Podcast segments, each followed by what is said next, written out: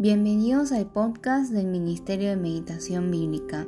Hoy estamos meditando en el libro de Hechos, capítulo 27, versículos 1 al 11.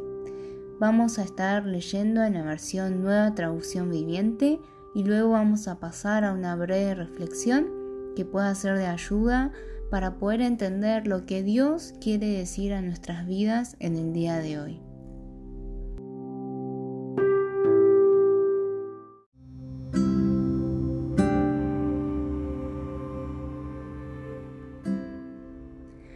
Cuando llegó el tiempo, zarpamos hacia Italia.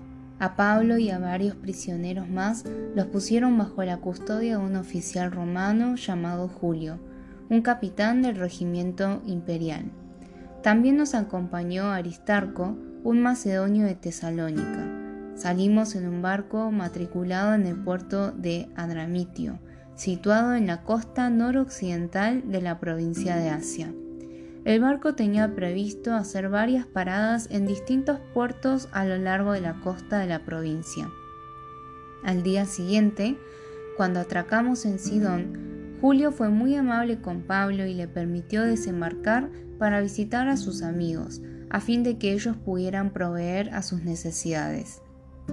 Desde allí nos hicimos a la mar y nos topamos con fuertes vientos de frente que hacían difícil mantener el barco en curso, así que navegamos hacia el norte de Chipre, entre la isla y el continente.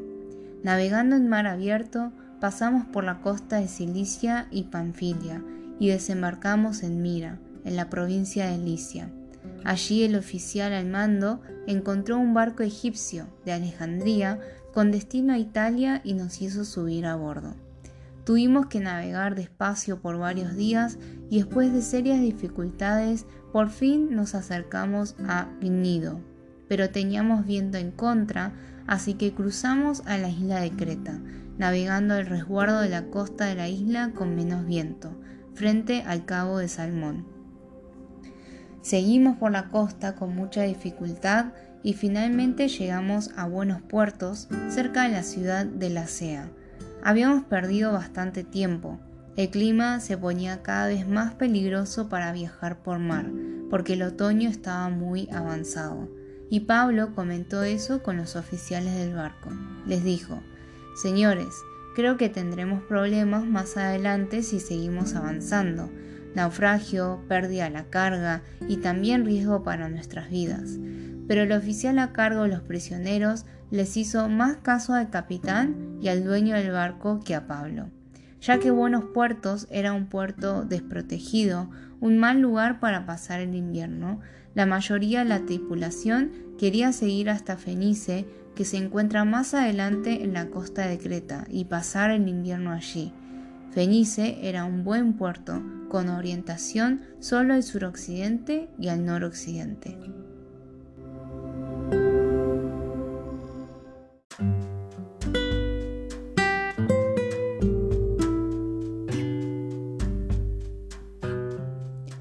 Para el pasaje de hoy ya nos estamos aproximando casi al final del libro de Hechos. Aquí vemos cómo Pablo está siendo enviado a Italia luego de que él apelara al César, luego de haber sido llevado ante el tribunal por causa de los judíos que en realidad querían matar a Pablo. Este relato ya se viene narrando desde hace varios capítulos y hoy vemos que Pablo finalmente está de camino hacia Italia, está siendo enviado a Roma, a donde también quería ir hace tiempo, como podemos verlo en la carta a los romanos. Hay algo muy interesante que podríamos observar y, y reflexionar sobre lo siguiente. Cuando vemos los verbos, cuando vemos cómo se está narrando esta historia, vemos que está escrito en primera persona plural. ¿Qué quiere decir esto? O sea, no está escrito en tercera persona donde simplemente se están narrando acontecimientos de, los sucesos que ocurren en la vida de Pablo, lo cual sería como una narración, se dice, omnisciente, sino que vemos que se usa la primera persona plural. Dice que eh, habíamos de navegar, haciéndonos a la vela, o sea, todos estos verbos indican que la persona que estaba escribiendo estaba, de hecho, en ese lugar. Nosotros sabemos que el libro de, Hechos fue escrito por Lucas y podemos entender en estos capítulos que Lucas estaba junto a Pablo. Lucas fue alguien que en silencio también estuvo acompañando por mucho tiempo a Pablo y a través de esto podemos ver que aún en esta difícil travesía, en la versión nueva traducción viviente muchas veces se repite la palabra difícil, dificultad, con mucha dificultad. Y vemos que Lucas estaba ahí junto a Pablo. ¿Qué enseñanza podemos ver en este pasaje? La relación entre Pablo y Lucas es la relación entre dos hermanos en Cristo. Es una relación de lealtad, es una relación donde no solamente comparten los momentos de gozo, sino también los momentos difíciles, los momentos muy, muy difíciles.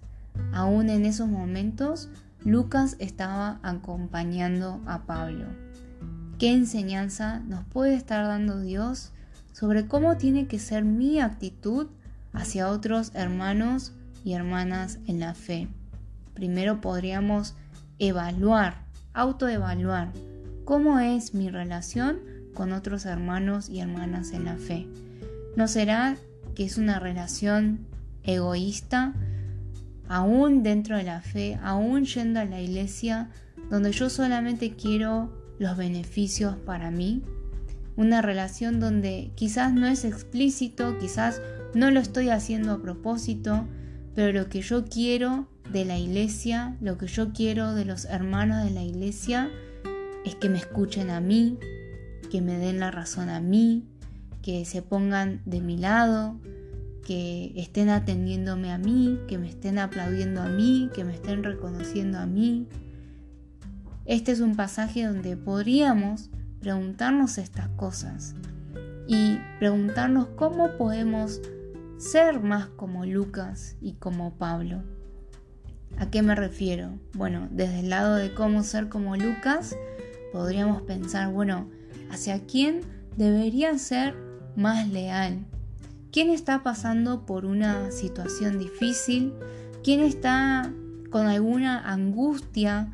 Eh, no simplemente por alguna cuestión física o por alguna circunstancia, sino por alguna angustia dentro de la búsqueda del reino de Dios. ¿Y cómo podría yo, así como lo fue Lucas, ser leal a esa persona, acompañar a esa persona, observar cómo Dios está trabajando en esa persona con amor. Por otro lado, ¿qué podríamos aprender de Pablo? Bueno, Pablo le podría haber dicho a Lucas que no lo acompañara, pero no vemos registro de, de algo así. Entonces, ¿cuál es la compañía de aquella persona que quiera acompañarme, pero quizás yo estoy rechazando y estoy tratando de resguardarme en una especie de cueva en mi soledad. ¿Cómo puedo aprender a ser más como Pablo? A poder dejar entrar a las personas que desean apoyarme en la fe, en mi vida, aún en las situaciones más vergonzosas o más difíciles. Ahora bien, ¿cómo podríamos llevar esto a la práctica?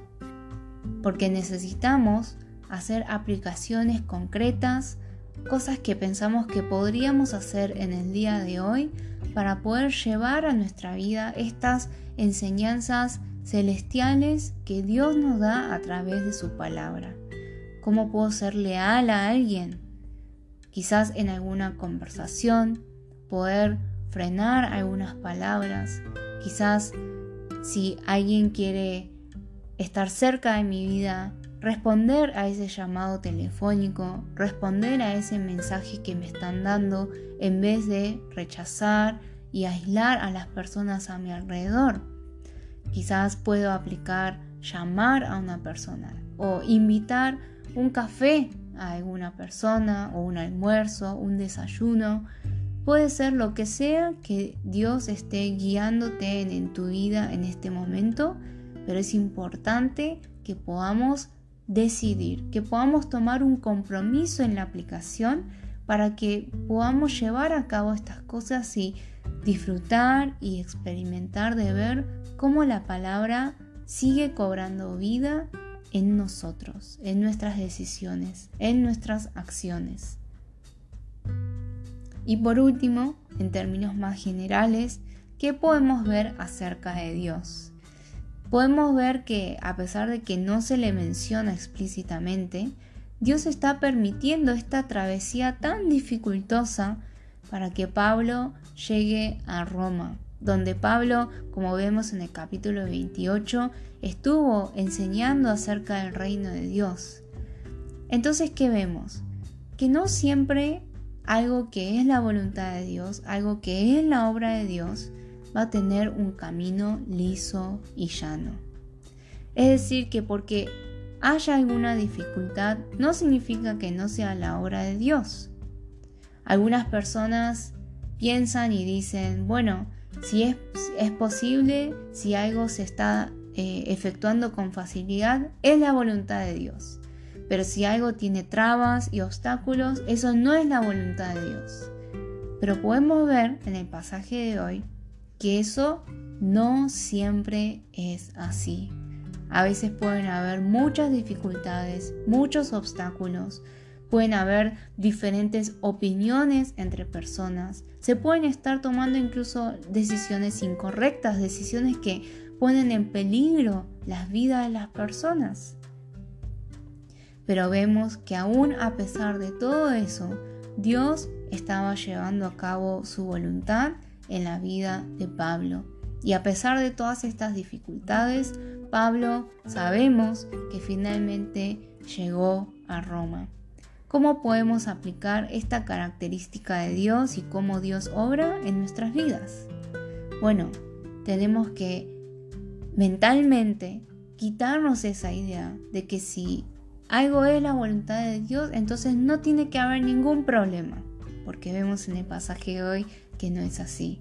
Entonces, esto significa que no debemos movernos en base a las dificultades o las circunstancias, sino tener nuestra ancla firme en Dios. Y eso es lo que vemos que Pablo hacía, aún en medio de estas largas travesías en el mar, con vientos y con un montón de dificultades, Pablo tenía su ancla, su ancla espiritual, su ancla firme en Dios.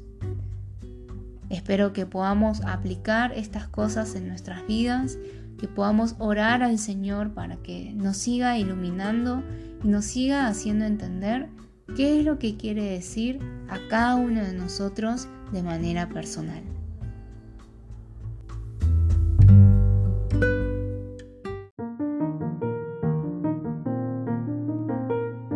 Esperamos que este podcast haya sido de bendición. Si así lo fue, ayúdenos compartiendo con familiares y amigos. Y recuerde visitar nuestra página web www.meditacionbiblica.com. También puede seguirnos en nuestras redes sociales y le invitamos a que se suscriba. En Facebook nos encuentra como Ministerio de Meditación Bíblica, en Instagram como Meditación Bíblica y en YouTube como Meditación Bíblica Internacional. Bendiciones.